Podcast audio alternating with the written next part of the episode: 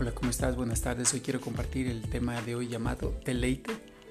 Salmo 43, 4 dice, llegaré entonces al altar de Dios, del Dios de mi alegría y mi deleite, y allí, oh Dios, mi Dios, te alabaré al son del arpa. El salmista expresa con la actitud que va a él delante de Dios a alabarle, a cantarle, a expresarle su alabanza y su adoración.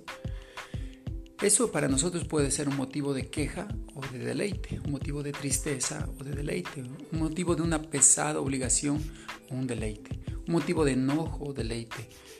Nosotros somos quienes decidimos la actitud con la cual llegamos al altar de Dios, al mismo lugar donde Él está cara a cara con nosotros, al lugar de su presencia.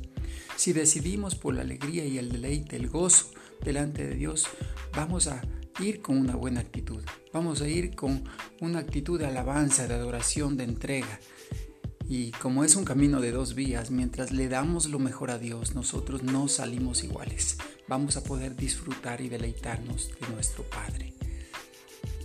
Esa es la actitud con la cual debemos ir. Debemos ir con una expectativa de que no salimos iguales. Y ese es el deleite de los hijos de Dios, llegar a su presencia, al lugar donde Él nos transforma desde adentro hacia afuera. Quiero invitarte a orar conmigo de esta manera. Dios, dame muchos años de vida para disfrutar y deleitarme en tu presencia como nunca antes lo había hecho. Quiero gozarme de cada canción, de cada cántico, de cada alabanza, de cada tiempo que estoy a solas o en la multitud contigo. Amén.